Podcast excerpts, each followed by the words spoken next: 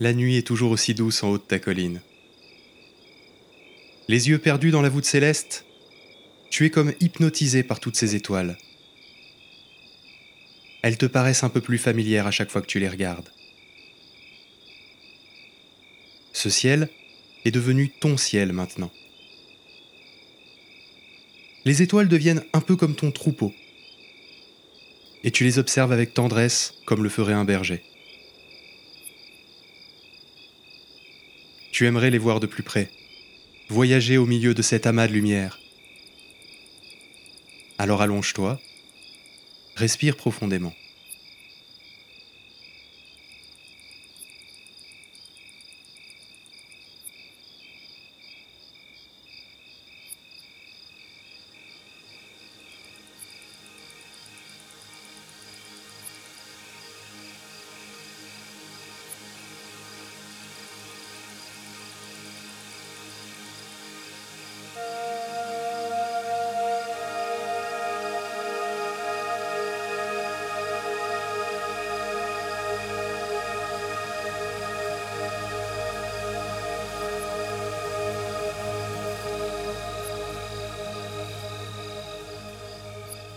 On a besoin d'une destination, alors remettons la Lune. Visons-la et commençons notre ascension. Je t'annonce qu'on part pour un sacré voyage. On commence doucement à s'élever dans les airs et tu sens la vitesse croître doucement. 1 mètre, 5 mètres, 10 mètres, 50 mètres. Jette un œil en arrière et regarde le sol s'éloigner. 100 mètres, 200 mètres, 300 mètres. On vient de passer la taille de la tour Eiffel. Le sol commence à ressembler à une maquette ou aux vues aériennes des sites comme Google Maps. 830 mètres, la taille du Burj Khalifa. On est désormais plus haut que le plus grand édifice construit par l'homme. À 5 km, c'est la taille du Mont Blanc. 10 km au-dessus du sol, au-dessus de la plupart des nuages, c'est l'altitude d'un avion de ligne. C'est à peu près la taille du mont Everest, la montagne la plus haute de la Terre. Si ça te paraît grand, dis-toi que si la Terre était une sphère parfaite, de la taille d'un ballon de basket, le mont Everest serait quasi indiscernable, deux dixièmes de millimètre ce serait de l'ordre d'un grain de sable. On continue à monter de 10 à 50 km au-dessus de la surface. C'est l'altitude des avions supersoniques, des ballons sondes et de la couche d'ozone. On n'a jamais encore volé plus haut sans un engin spatial. Lorsque Félix Baumgartner a sauté depuis l'espace, il a sauté en réalité de cette partie-là, à 40 km au-dessus du sol tu verras qu'en réalité, c'est assez loin de l'espace.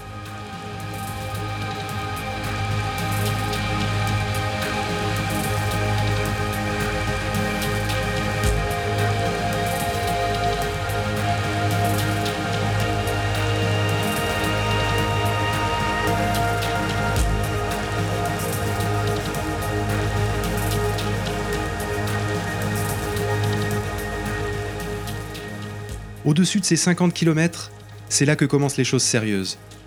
On rencontre les aurores boréales et les météorites, ces fameuses étoiles filantes. Très peu d'humains ont atteint ou dépassé cette altitude. Pourtant, au sol, cela paraît tellement peu 50 km. C'est souvent aller à la ville d'à côté. De cette hauteur, tu peux presque voir toute la France.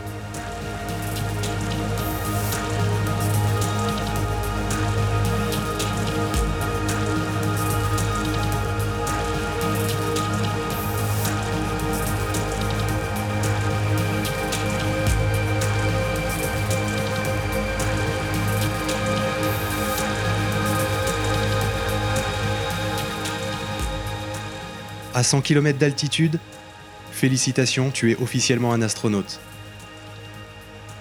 En effet, tu as dépassé la ligne de Karman. cette frontière arbitraire qui désigne la limite entre l'atmosphère terrestre et l'espace. Elle est arbitraire parce que les effets de l'atmosphère se font en réalité sentir bien plus loin. Le physicien hongro-américain Theodor von Karman proposa cette valeur car, quel que soit l'aéronef, il ne pourra plus utiliser l'air pour voler au-delà de cette hauteur. Elle désigne donc plutôt la frontière entre aéronautique et astronautique. Il n'y a pas vraiment de ligne bien définie entre la Terre et l'espace. Les gaz sont simplement de moins en moins présents, de manière très graduelle. Dans le cas d'une rentrée dans l'atmosphère d'une capsule spatiale, par exemple, on considère qu'il n'y a plus d'action notable à partir de 120 km d'altitude. 120 km Cela paraît déjà un peu plus conséquent. Une heure de conduite sur autoroute, 400 tours Eiffel. Mais à l'échelle de la Terre, ce cocon protecteur ne représente qu'un film ténu. Si l'on reprend l'exemple du ballon de basket, l'épaisseur de l'atmosphère serait de 2,3 mm environ. Ce n'est rien du tout.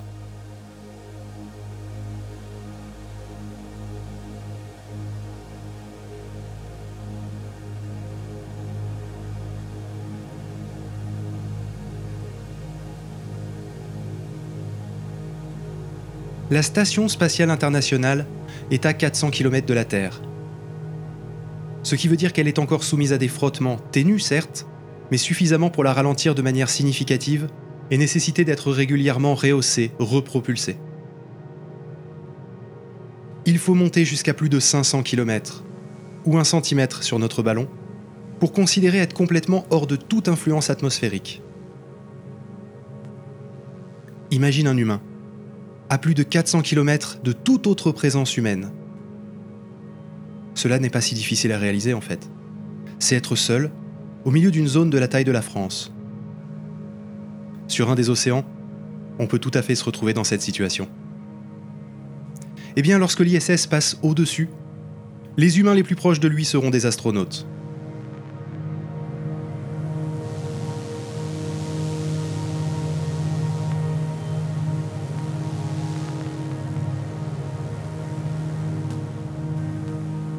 On est encore bien loin d'être des explorateurs de l'espace. Notre station spatiale, c'est un peu comme un enfant qui part à l'aventure en plantant une tente dans le jardin de la maison familiale. Passons l'ISS, sortons totalement de l'atmosphère.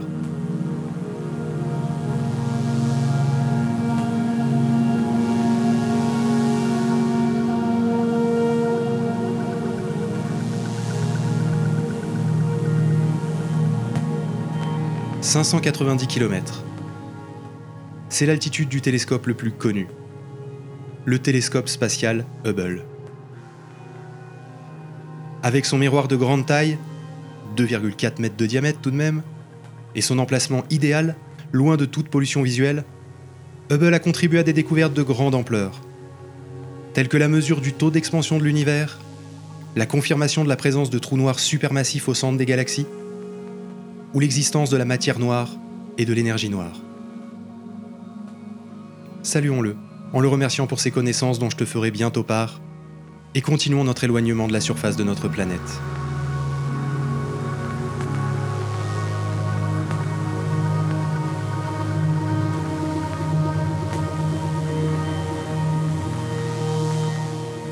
Allons jusqu'à atteindre une altitude de 850 km environ.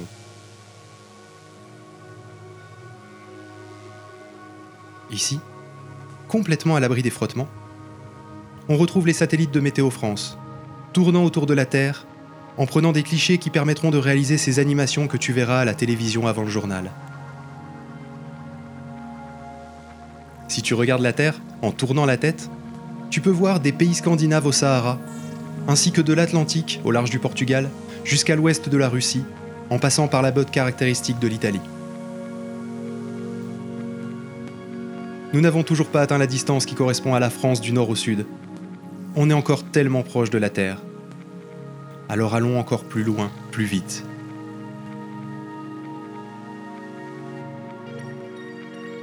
« 1000 km, 5000 km, 10 000 km.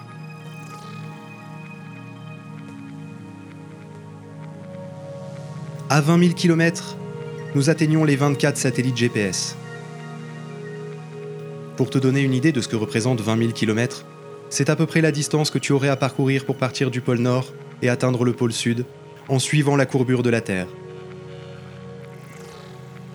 D'ailleurs, tu peux voir cette distance sur la Terre maintenant. Tu peux distinguer les deux calottes polaires, ces étendues blanches au nord et au sud de notre caillou spatial. Sur cette orbite, les satellites font le tour de la Terre toutes les 12 heures environ. Est-ce que tu as remarqué? Plus on s'éloigne, plus le temps pour faire le tour de la Terre est long. Tu vas me dire, c'est normal, puisqu'on parcourt un cercle plus grand. Mais ce n'est pas que cela. Plus on est éloigné de la Terre, moins on a besoin d'aller vite pour rester en orbite. L'ISS va à 27 600 km/h. Les satellites GPS, eux, ne vont qu'à 13 600 km/h. Je t'expliquerai pourquoi très bientôt.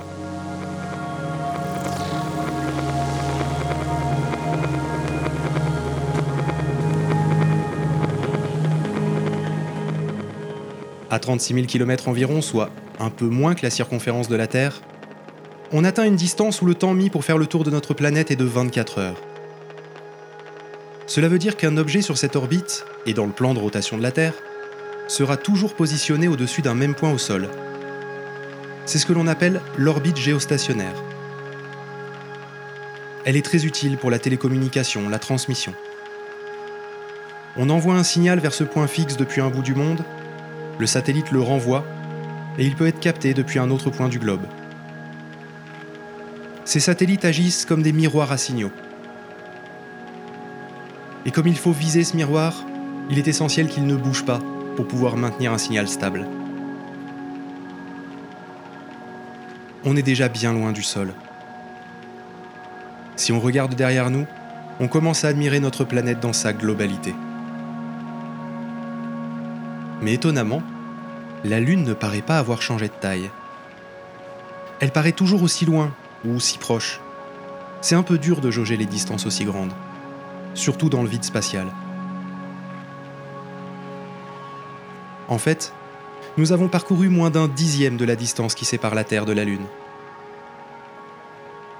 Elle est à 380 000 km de la Terre et nous ne sommes qu'à 36 000. Si l'on reprend notre échelle de la Terre de la taille d'un ballon de basket, nous sommes à 70 cm de sa surface, à peine plus qu'à bout de bras. Mais la Lune, elle, est à 7 mètres et demi, la hauteur d'une maison avec un étage si on compte le toit. Alors continuons notre ascension dans sa direction.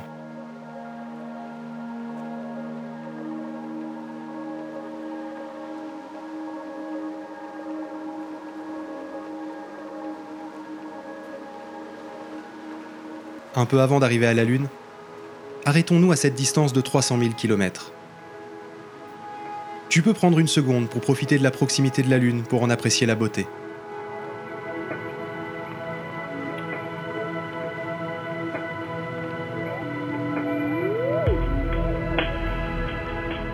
Mais regarde en direction de la Terre maintenant. Elle a bien rétréci depuis notre dernière étape. Elle a presque la taille d'un ballon maintenant. Mais sais-tu exactement ce que tu vois?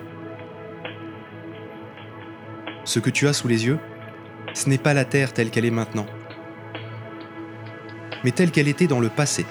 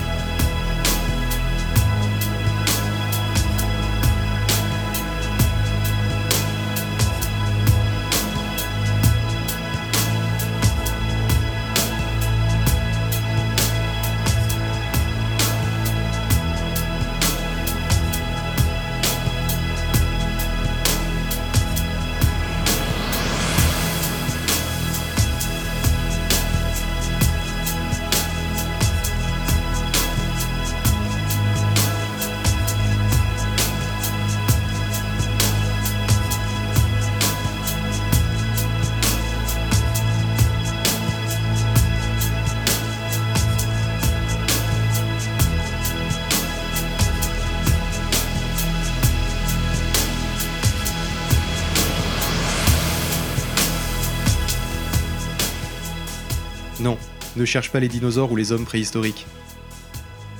Tu vois actuellement la Terre telle qu'elle était il y a exactement une seconde. Parce que la lumière se déplace et à une vitesse, de la même manière que le son.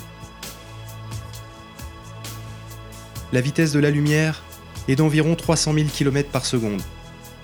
C'est pour ça qu'on s'est arrêté ici. Si la Terre venait à disparaître d'un coup, tu serais le dernier humain à le savoir. Redescendons sur Terre, revenons sur ta colline. Il faut que je te parle des années-lumière.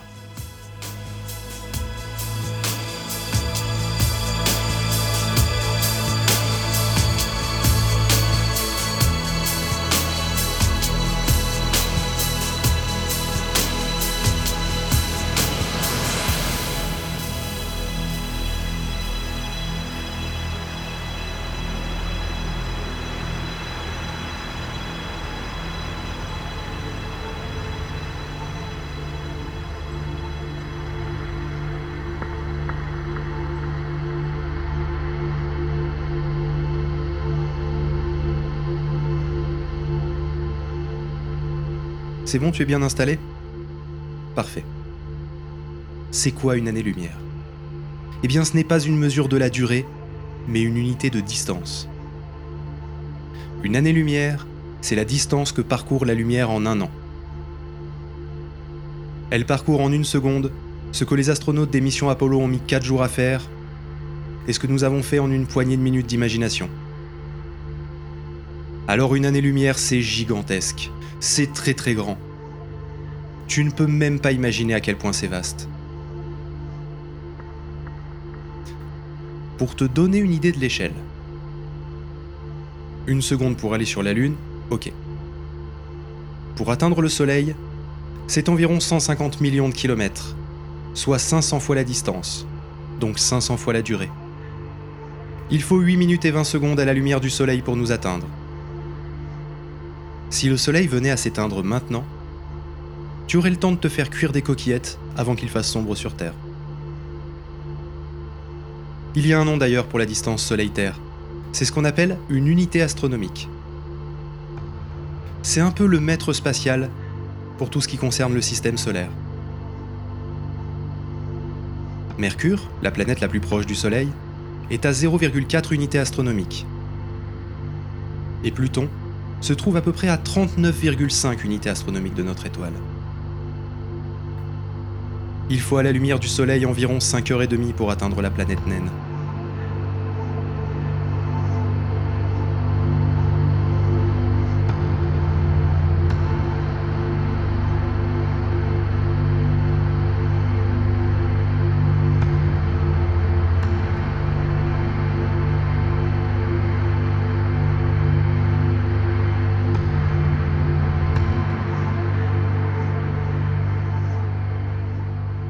Comme l'atmosphère de la Terre, notre système solaire n'a pas de frontières réellement définies. La gravité du Soleil se ressent partout dans l'univers, mais elle décroît avec le carré de la distance. Quand on est deux fois plus loin, on est quatre fois moins attiré. Dix fois plus loin, et on est cent fois moins attiré. Mais la gravité ne s'arrête jamais totalement.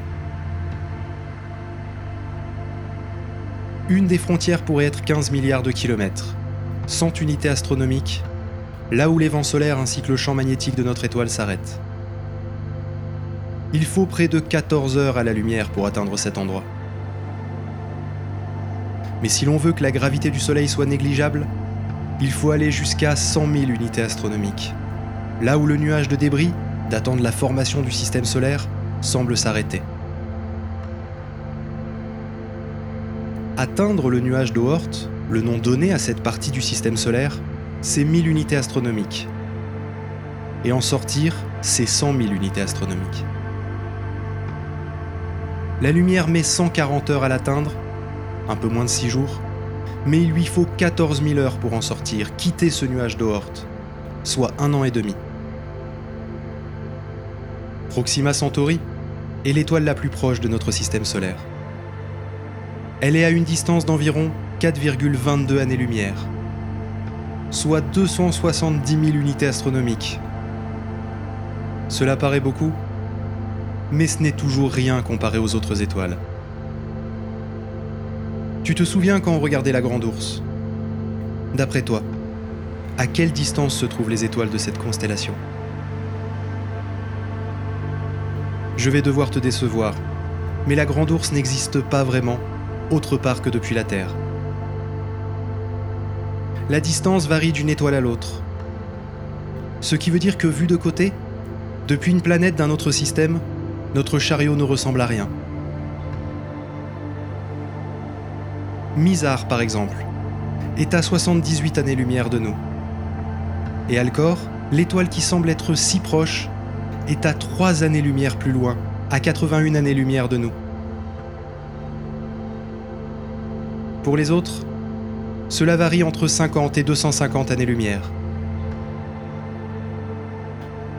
Cela veut dire que lorsque tu regardes la Grande Ourse, tu vois les étoiles telles qu'elles brillaient lors de la guerre froide pour certaines, ou bien la Révolution française pour d'autres.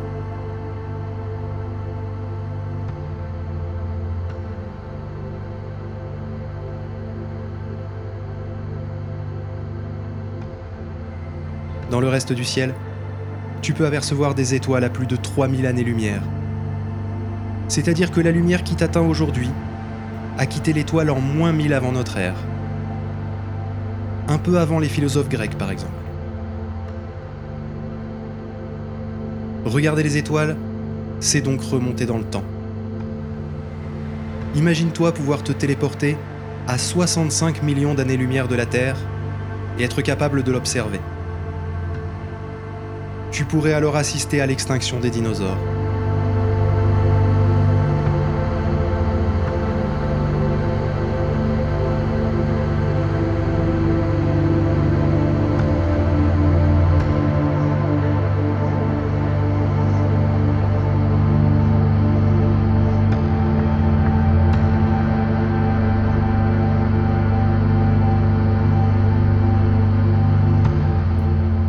Cela veut dire que si l'on regarde suffisamment loin, on peut voir l'univers tel qu'il était il y a des millions d'années, voire même des milliards d'années. On pourrait alors en théorie en voir la naissance il y a 13,7 milliards d'années. Bien avant la Terre, bien avant le Soleil, bien avant même la Voie lactée, au moment où tout a été créé, y compris le temps lui-même.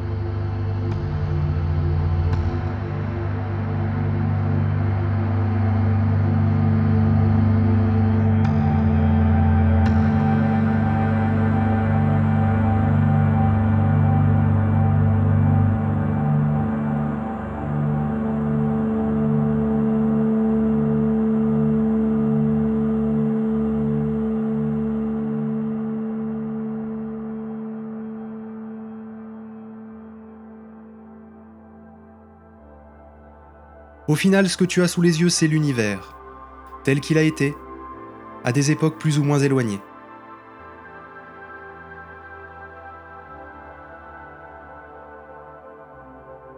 Alors regarde le ciel nocturne étoile par étoile, comme on feuillette un album de famille un peu désordonné, et demande-toi de quand datent les photons qui touchent un à ta rétine.